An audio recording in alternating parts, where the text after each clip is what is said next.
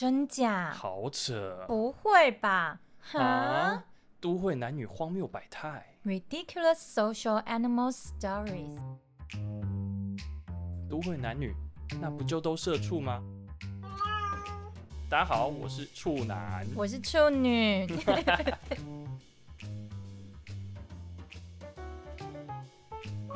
欢迎大家收听《都会男女荒谬百态》。大家好，我是处女，我是处男。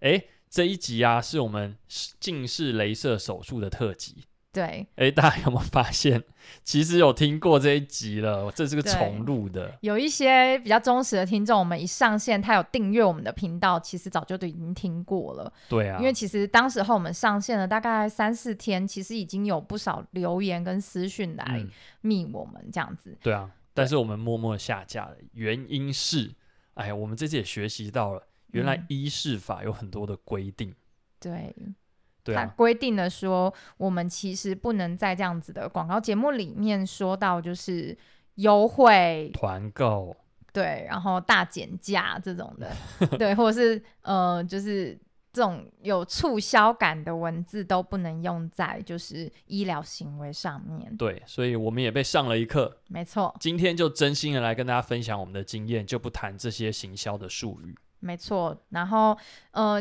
为什么还会想要再重录一次？其实最重要的就是，我还是觉得它是我人生一个非常重要的改变。嗯，它真的让我的人生往更好的境界 发展了，所以我还是很想要在自己的 Podcast 频道里面跟大家真心的推荐近视雷射手术。OK，好，那今天一样就由我来访谈你，问问大家可能都会想要知道的问题。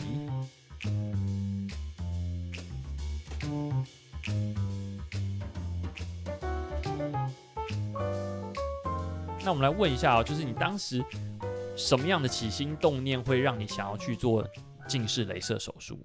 好，我觉得近视雷射手术是因为我开始有做一些户外运动，嗯，然后我有发现，就是戴那些隐形眼镜有时候就很容易感染。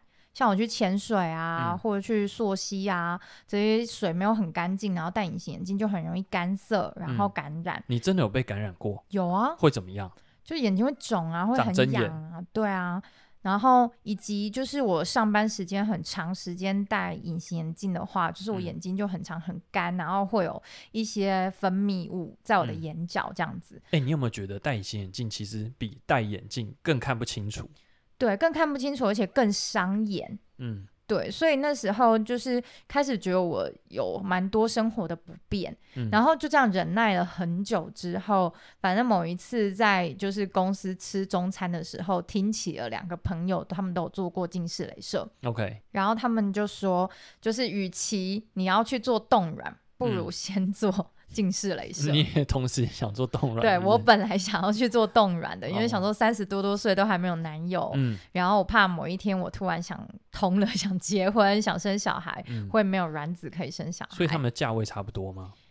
对，其实冻卵可能再贵一些啦。哦 okay。对，然后我朋友就说，如果你有这个金钱的话，不如去做近视雷射，嗯、因为反正你冻卵冻起来，你还不一定用得到嘞。对啊。但是你近视雷射肯定会用到。那我想问你，嗯、因为毕竟是灵魂之窗嘛，对。那如果我们都很担心很多风险，嗯，你当初是怎么评估自己确确定要去做这件事情？哦，那时候我就先上网搜寻了不同的人推荐的近视雷射的诊所，嗯，然后我就每一家都打电话去预约，对，然后他们就会跟我约很近期的时间，然后我就一家一家进去评估。就是每一次去都做一次，就是眼睛条件的评估。等一下可以跟大家分享评估的哪些项目。那我想要问的是，这每一间他们评估的项目不一样吗？都一样。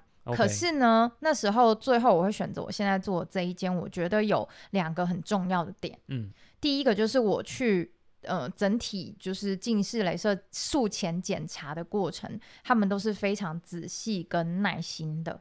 OK，然后讲解的过程都是非常的专业的，他不是用一种就是业务的口吻，嗯、就是说你就做啦，很便宜就做。因为我有去到一家就是非常大型的连锁眼科，嗯、然后有超多 KOL 代言的那种，他派出来的其实是一个有验光师执照的业务人员，是，所以他们。身上背负了非常大的业绩压力，你可以感觉到。所以他真的当时候是无论我的眼睛条件如何，他就是说你就做这个，你就做就对了，这样子就是有一种非常不专业的状态。你会觉得他没有站在你身体的角度去理性的推荐你，没错，建议你。没错，哦、对。然后当时候评估的第二个条件就是这家诊所到底会不会忙到没有办法好好处理一个客户？嗯，因为对他们而言，他们一天可能接好多个客户，可是对我而言，我只有这双眼睛。对对，所以我绝对不允许他们出错。那我去的就是近视雷射检查的眼科里面，有一些是会跟你说，哦，预约检查要排三个月后，因为我们前面都已经满了。嗯。然后你以后术后的回诊呢，就是都要呃提前什么半个月一个月，就是要预约。然后 我觉得这种也不行的，因为你没有办法获得良好的资源分配。没错，我就是那些众多的人之中的其中一个。嗯，他我并不是他们非常呃仔细要照顾的对象，嗯，我甚至可能会因此被拖延比较久的时间。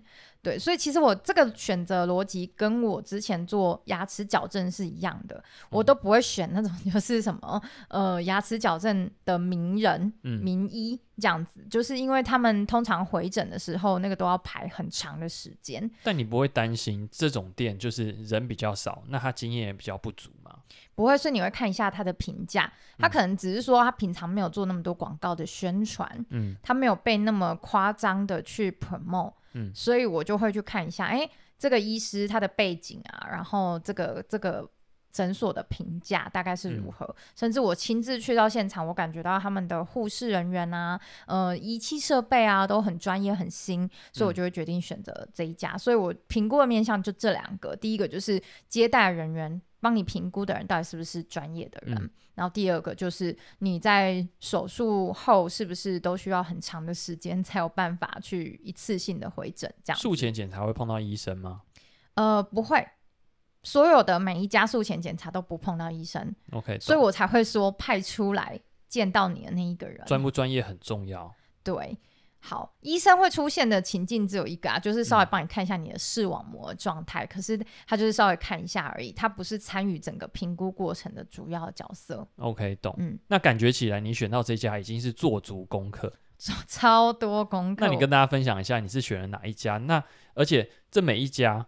他会的这个技术很多，嗯，那你怎么知道哪一种技术适合你？OK，我最后选的这一家诊所叫做优尔氏，哪哪个优哪个尔 哪个氏？哦，优是优秀的优，嗯，然后尔是耳后的耳，尔康的尔，尔康的尔，OK，氏是势力的势，OK，优尔氏。对，它是在大安区的一家诊所，嗯，对，然后在二楼这样子，OK，对，然后当时候我选择的手术技术是就是 Smile 的手术，是最新的吗？对，是微创的近视雷射手术，OK，对，然后那时候我会选择这个雷射手术，有一个最重要的原因，就是因为比较前一代的雷射手术叫做 LASIK，嗯，它是整个把你的眼角膜打开。对，然后再透过镭射打掉中间你要打掉那一层，然后再帮你盖起来。对，可是盖起来那一层，它终究已经被打开过了。嗯，所以它其实周边是没有真的跟你原本的眼角膜连在一起的，它只是被倒钩挂回去而已。什么叫倒钩？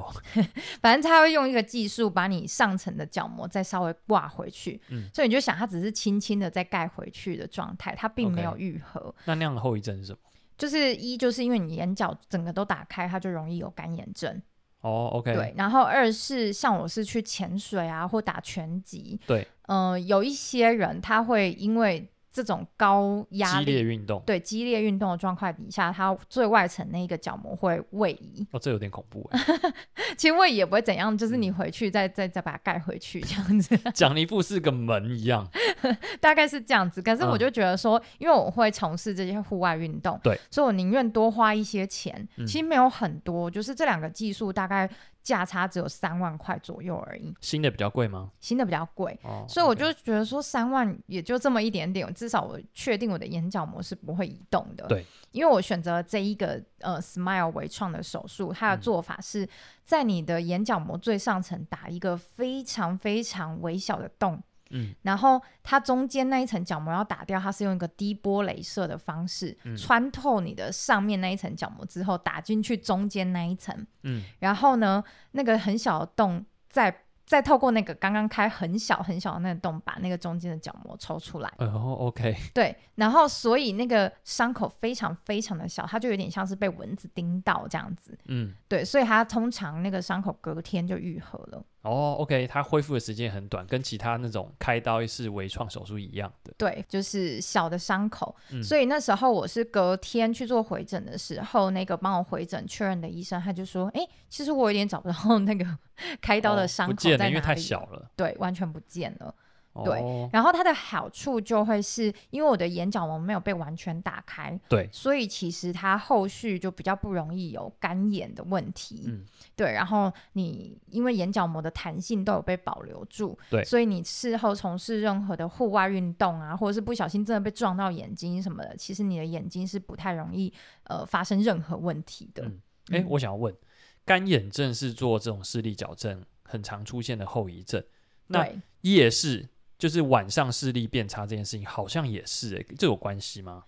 嗯、呃，其实我觉得相反哎、欸，我是不知道网络上为什么会有人这样说，嗯，但是我自己觉得，就是因为我是有散光的，对。然后，其实我体感最好的事情就是我近视雷射手术结束之后，我晚上看任何公车啊，或者是我自己开车看前面的车灯啊，嗯、都非常的明显。然后看路牌也都非常的清楚，哦、我反而是夜间视力变得非常的好。OK，对，这也蛮神奇的。没错。那你刚刚跟我们分享了这些呃手术的过程跟原理，嗯，那我就很想要知道，那你实际在做的时候流程是什么？嗯、会不会很痛？因为我是想象这个微创手术是一个很精密的流程，嗯，是不是要耗费一个一个小时啊，慢慢做啊，才会做的比较好啊？是什么样的状况？跟我们分享一下。好，我先跟大家说，就是术前你去咨询的时候，他就会先检查一整轮你的眼睛条件，嗯，包含你的呃视力啊，然后眼表皮有没有什么凸起，对对，然后或者是你的眼睛会不会有过度干眼的问题，本来泪液就过少这些问题，他都全部会先检查。是不是还要看视网膜厚够不够厚啊？呃，就是会看你的角膜够不够厚啊，然后看你的视网膜有没有剥离的风险啊，等等的，他会把你眼睛整个健康的条件全部检查完一轮之后，对。他才会跟你说，OK，你是可以做手术的。所以接下来我会跟你讲解一下这个手术的过程是什么。OK，然后讲解完之后，他当然就会跟你讲价钱啊，然后让你回家去考虑。对，那你可以考虑一下之后再来约，就是你要不要做手术。嗯，那我当下是听完他整个讲解之后，我就想说，就是你了，就是你了，你们太专业了。嗯，所以那时候我就决定说，好，那我就马上约最快可以手术的时间。哎、欸，我想问哦。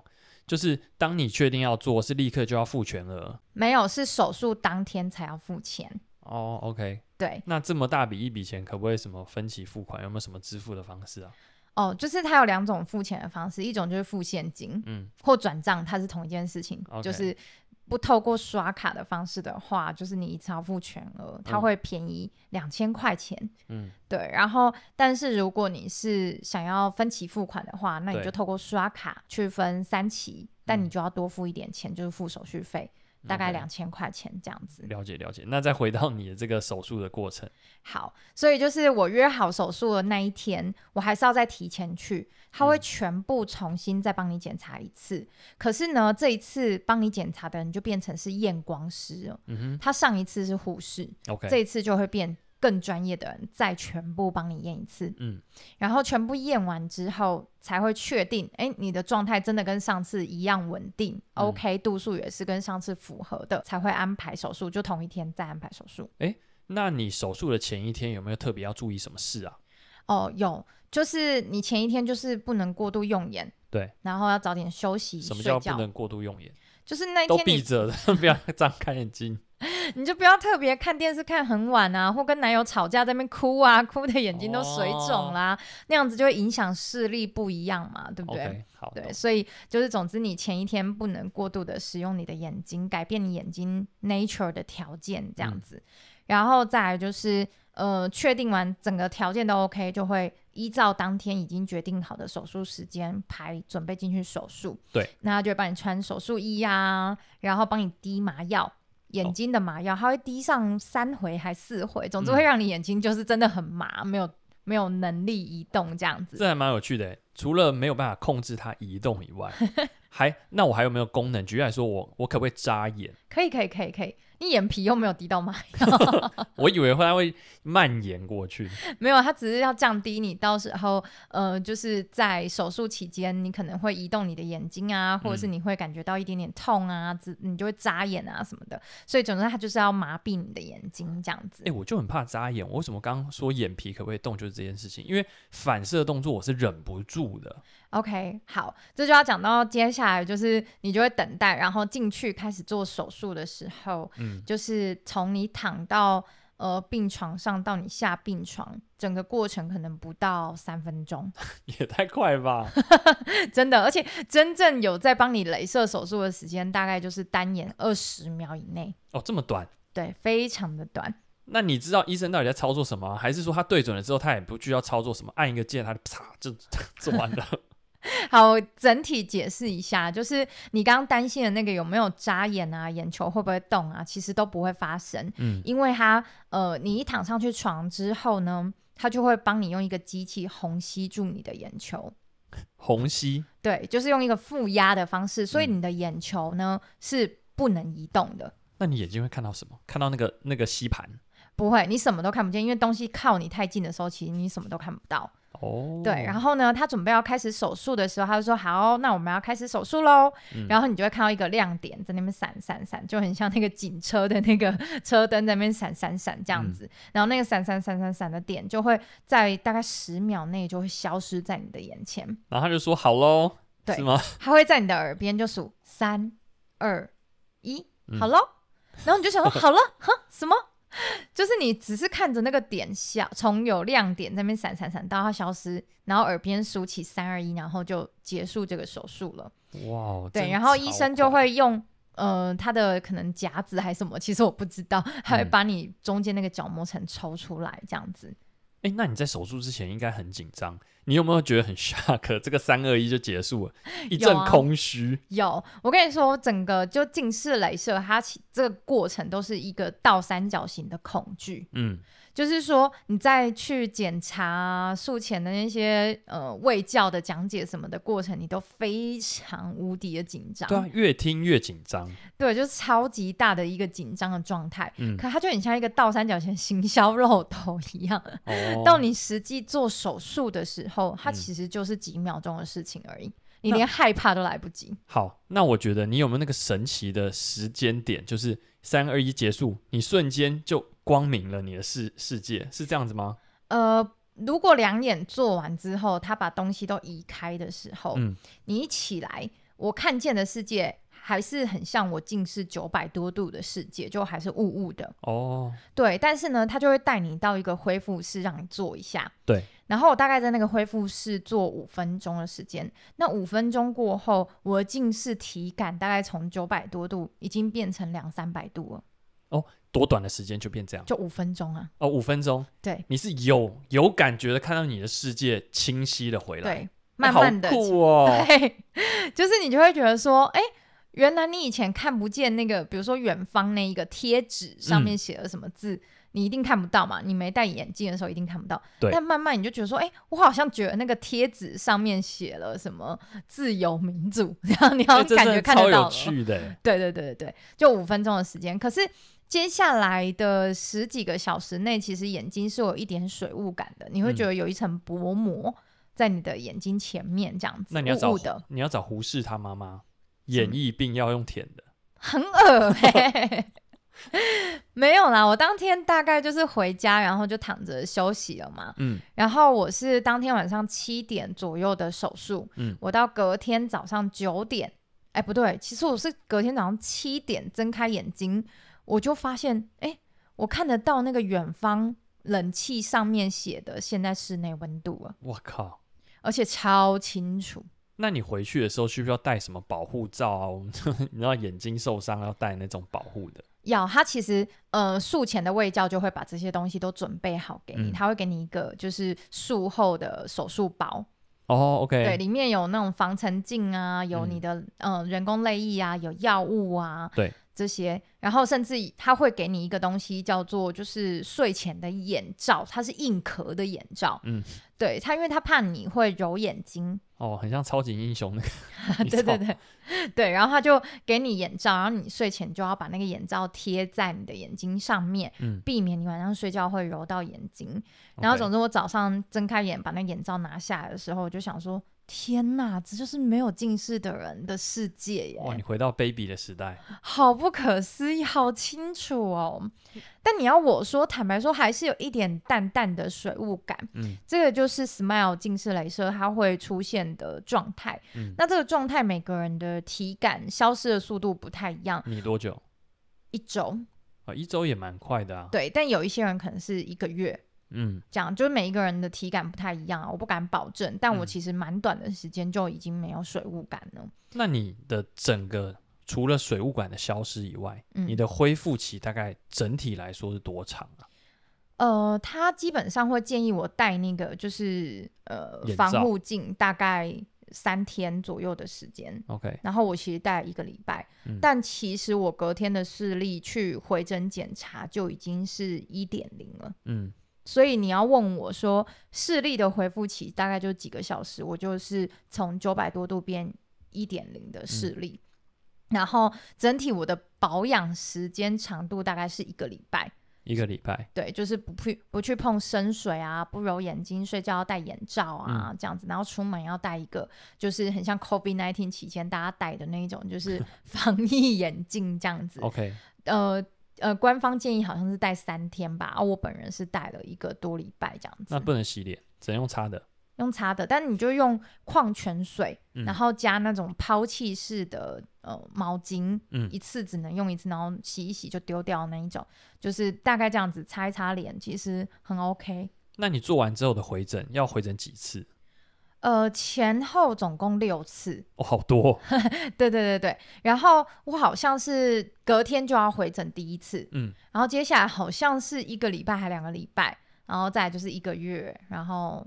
两个月这样子，就是反正他就延长这个时间，哦，所以我记得我是十二月的时候做手术的，嗯，然后我是到呃今年六月的时候我才完整的全部的回诊这样子。OK，医生才说 OK 了，你不用再来了。对，因为我其实是高度近视，所以我有多加一次的检查是，是呃确定我后续高度近视没有任何的眼睛病变这样子。嗯对，就是他们非常的仔细啊。那我听过有一些人做这个近视雷射矫正之后，嗯，度数会跑回来。你有这样的状况吗？嗯，我觉得这个状况比较常发生在两种情境，一种就是如果你做 Smile 近视雷射，但是你的眼睛近视度数大于一千度的话，嗯，你有可能做完你的体感并不是一点零。你是可能还是会剩余残余一些度数，嗯，所以这个时候你就要评估是你真的要做 Smile 吗？还是你做 LASIK 可以呃，就是做到超过一千度的度数？你刚刚讲那个 LASIK 就是把眼角膜翻起来的那个，对对对，但因为它整个眼角膜都翻起来，所以它可以打掉的角膜厚度比较少，嗯哼。但是因为呃，Smile 近视雷射它没有帮你打开，它是用低波能量进去打，所以它要打掉的角膜厚度比较厚。嗯，所以呢，就是它能够承受的安全范围值是一千度以内的近视。OK，所以如果你有一千两百度的近视的话，它顶多帮你打到一千度，你可能还会有残余度数两百度左右。那这个就要考量考量了。对，高高度近视的人，可能就要去诊所评估一下，是不是要换另外一种，呃，就是手术的方式这样子。然后第二种情境的话，就是如果你本来是低于一千度，可是你已经长期都差不多是这个度数的话，对、嗯，就表示你的眼睛已经是很固定的。嗯，像你现在成年之后，其实你的度数应该就没有大幅的增加过吧？嗯、对，所以其实你近视雷射手术结束之后。就也没有弹回来的问题，因为你的眼球不会一直改变形状。懂。对，所以就是如果你是成年人，长期近视度数已经固定的话，嗯，其实不太会有这个问题。那你会推荐大家早点做还晚点做？我跟你说，嗯，我其实做完近视雷射当下，嗯，我超后悔的。后悔什么？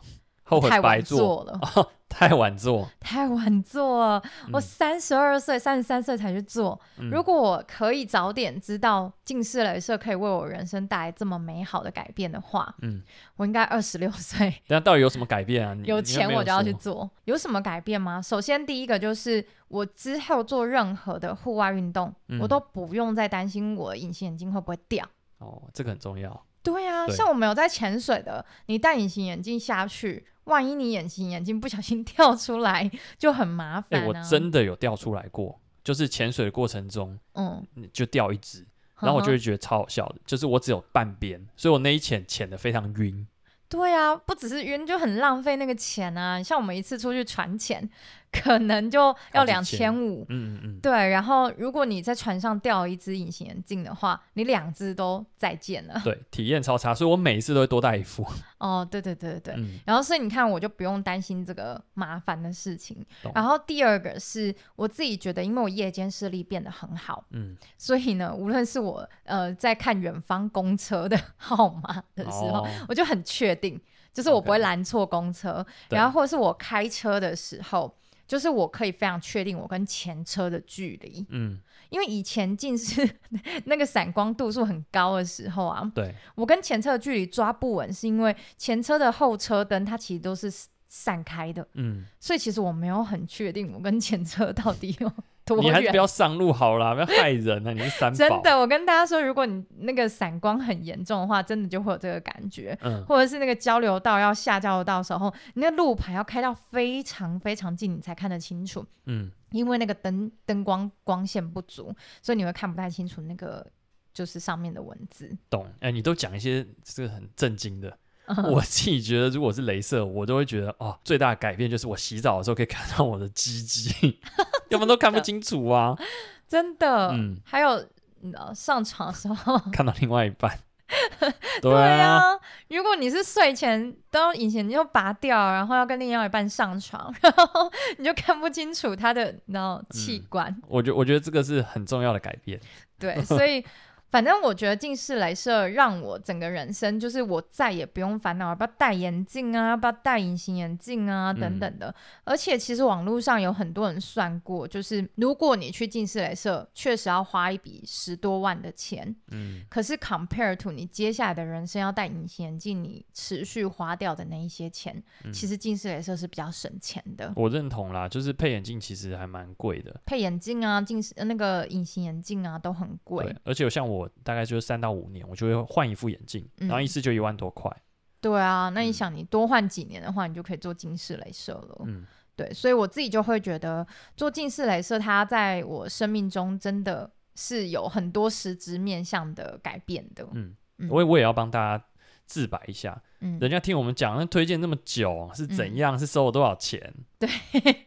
我跟大家说，就是我觉得我的 partner 很可怜，因为他陪我录这一集啊，我们是没有收钱的。哦，这是导师啊。对，我们没有跟这个诊所收钱，然后我只是一直跟我的 partner 说，因为近视雷射是我人生很重要的一个里程碑跟转变，嗯，所以我的 podcast 一定要介绍这件事情。嗯嗯嗯。对，所以呢，就推荐大家可以去，呃，处女已经 survey 过，而且甚至亲自体验过。很棒的，就是诊所优尔氏，然后那个就是手术的医生，他其实就是院长，他叫陈永煌医师，嗯，他其实也是全台湾第一个做 Smile 镭射的医生。OK，哪个永哪个黄啊？永远的永。OK，好像是火字旁的黄吧？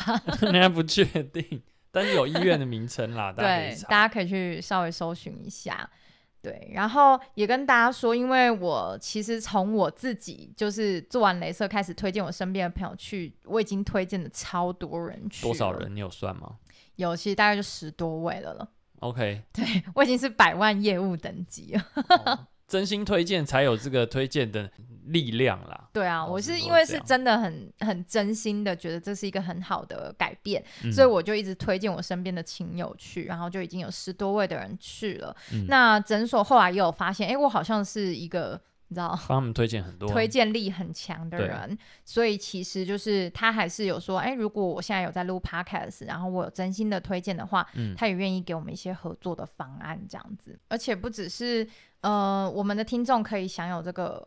合作的方案，嗯，那其实我们也会有一些推荐的，就是介绍费用这样子。那因为我们的 podcast 很认真的在制作，对，但是我们其实现在也没有真正的收入来源，嗯，然后我们其实也想要邀请一些来宾来跟我们一起合作访谈，还缺一支麦克风。大家应该听我们两个聊 听久也会腻了，我们想要邀请一些不同的来宾来分享他们自己的生命经验。对，但是我们还没有资金买麦克风。